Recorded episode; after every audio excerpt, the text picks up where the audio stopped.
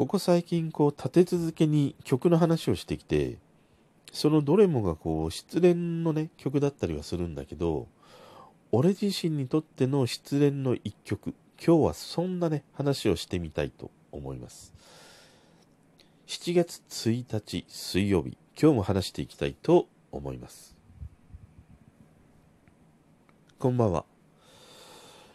今日はもうなんか一日中こう賑やかというか騒がしい日だったね。なんかもう朝からね、雨がすごいし、風はすごいし、夕方にはなんか地震でね、なんかこうスマホがブンブンブンブンなるというね、なんかまあ騒がしいね、一日だったりはしたんだけど、なんかこの7月の始まりをね、なんか風雲球を告げるような、このこう天候やね、まあなんかこういう地震で、うん、まあ何事もなくね、うん、まあ7月も過ぎ去ってくれればな、みたいなことを思うよね。まあ何しろ、今月はね、もういよいよ夏にね、入る、うん、まあ時期だったりもするので、うん、ちょっとワクワクもしながらも、まあワクワクしながら多分表にね、出ないまま、まあ夏をやり過ごしていくんだろうなとも思うね。で、今日はね、まあずっとこう、ここ3回ばかりね、なんか曲の話をしてきたんだけど、改めてやっぱりこうやって振り返ってみると、その3曲ともさ、やっぱりその失恋を歌っている曲なんだよね。で、そう考えるともうなんか俺自身が、その失恋のやっぱり曲が好きなのかなっていうことを、まあ、思ったんだよ。なんかその、片思いしている、その、なんか切ない恋心とか、なんか二人がね、幸せに過ごして、えー、ハッピーウェイみたいなね、そういうような歌というよりは、なんかそのまだね、その彼氏や彼女に、こう思いが残っていて、そのどうしようもない心模様みたいなものを歌った曲が、トドのつまり好きなんだなっていうことを、うん、まあ思ったんだよね。で、まあ一番最初、まあ最近のね、中で話したのは、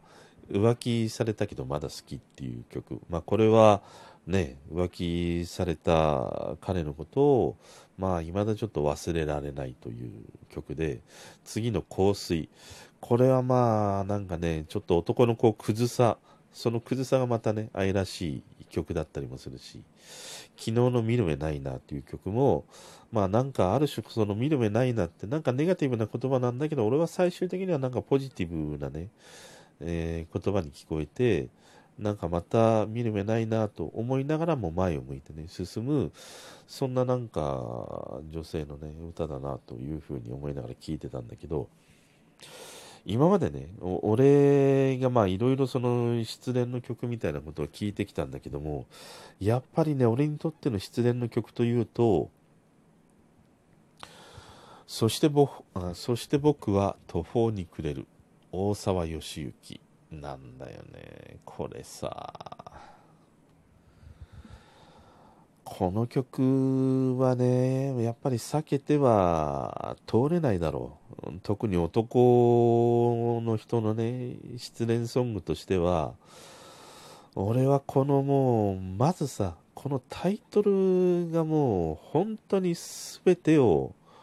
語ってくれるよね。そして僕は途方に暮れる。もう本当に途方、本当途方に暮れるよね。うん、で、これはまあ、本当に俺はもう名曲中の名曲だっていうふうに思うし、もう今までにもう何十回何百回聴いたかっていう、本当に大好きなやっぱり曲なんだよ。で、未だにいろんなね、多くの人にカバーされてね、歌い継がれているっていうこともあるし、もちろんこの大沢義行さん本人がね、まだ歌い続けているっていうこともあるからね。で、この曲自体はね、もう、だいぶもう昔の曲なんだよね。1984年だから、もう何年前だ？?20 年、40年 ?40 年はいかないか。30何年ぐらい前か。36年前か。いや、相当、相当前だな、俺。ねえ。計算が合ってるか、俺。ちょっと怪しいところだけど。でもまあ、このね、そして僕は途方に暮れる。で、これね、あのー、作曲が大沢義之さんで、作詞はせ作詞はね、銀色夏夫さんという方なんだよね。で、俺、銀色夏夫さんっていう、このね、方を知ったのは、まあ、小説とかだったりはしたんだよ。で、まあ、書店で見て、あ、ものすごくなんかこう、綺麗な名前だな、ほ本当にこう、夏っぽい、なんかこう、洗練された名前だなっていうふうにずっといつも思っていて、思いながらも一度もね、こう、手に取ったことはなかったんだよ。だからこの、銀色夏夫さんがどういう小説を書かれてるのかっていうのは、まあ知らないんだけれども、ただまあ唯一触れてる部分としてはこの僕は途方に暮れる。これを作詞されてるのが銀色夏夫さん。で、俺ね、銀色夏夫さんって、もう変な先入観からずっと男性だと思っていたんだよね。単純に。でも、銀色夏夫さんって女性の方でね、あのね、まあ今は、まあそれなりにこう年を重ねられてきているんだけど、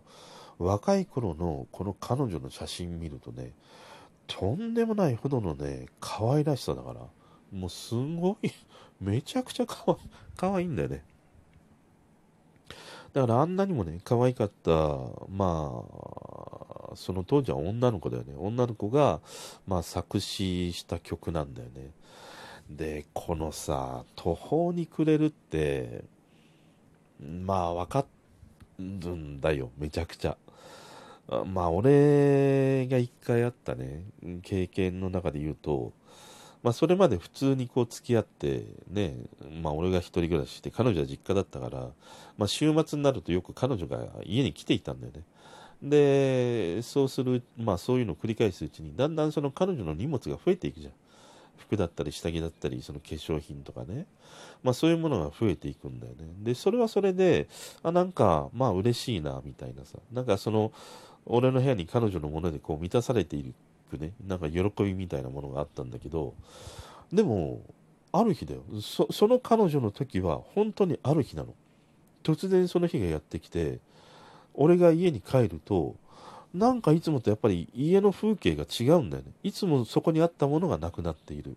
で、なんかおかしいなと思ってタンスを開けてみたら、彼女の服や下着がね、ごっそりなくなっている。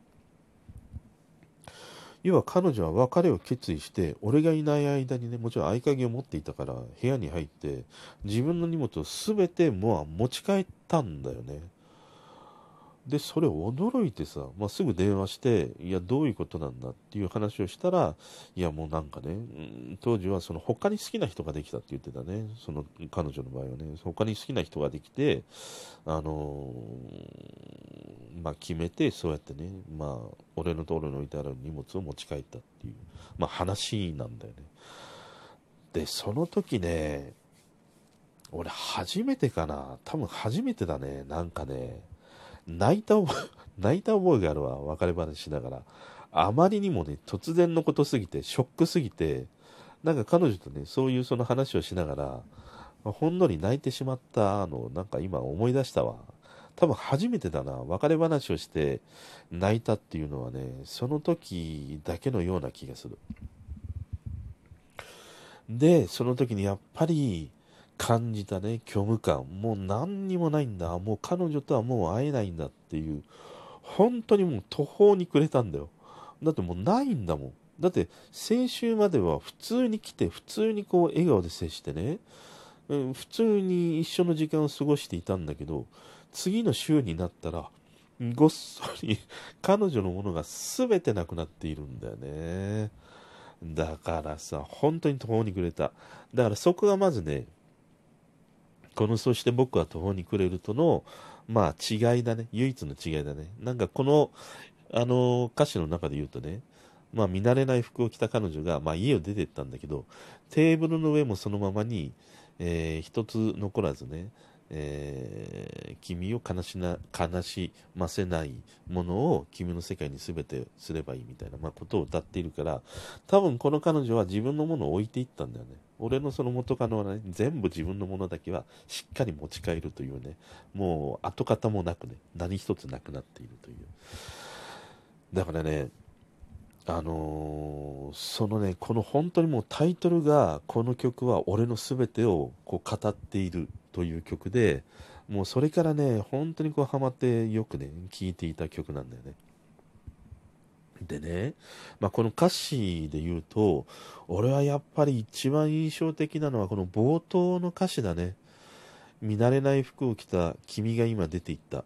髪型を整え、テーブルの上もそのままに。一つ残らず君を悲しませないものを君の世界に全てにすればいい。そして僕は途方に暮れる。ここがものすごくなんか詩的だよね。一つ残らず君を悲しませないものを君の世界に全てにすればいい。これがなんかものすごくね、ある種こう切ないしね、なんかその、彼の優しさみたいなものというのかな、最後、彼女にね、送る言葉なのかなということも思うよね。結局、彼女自身をね、悲しませるものっていうのは、もうこの世の中になくてもいいから、彼女が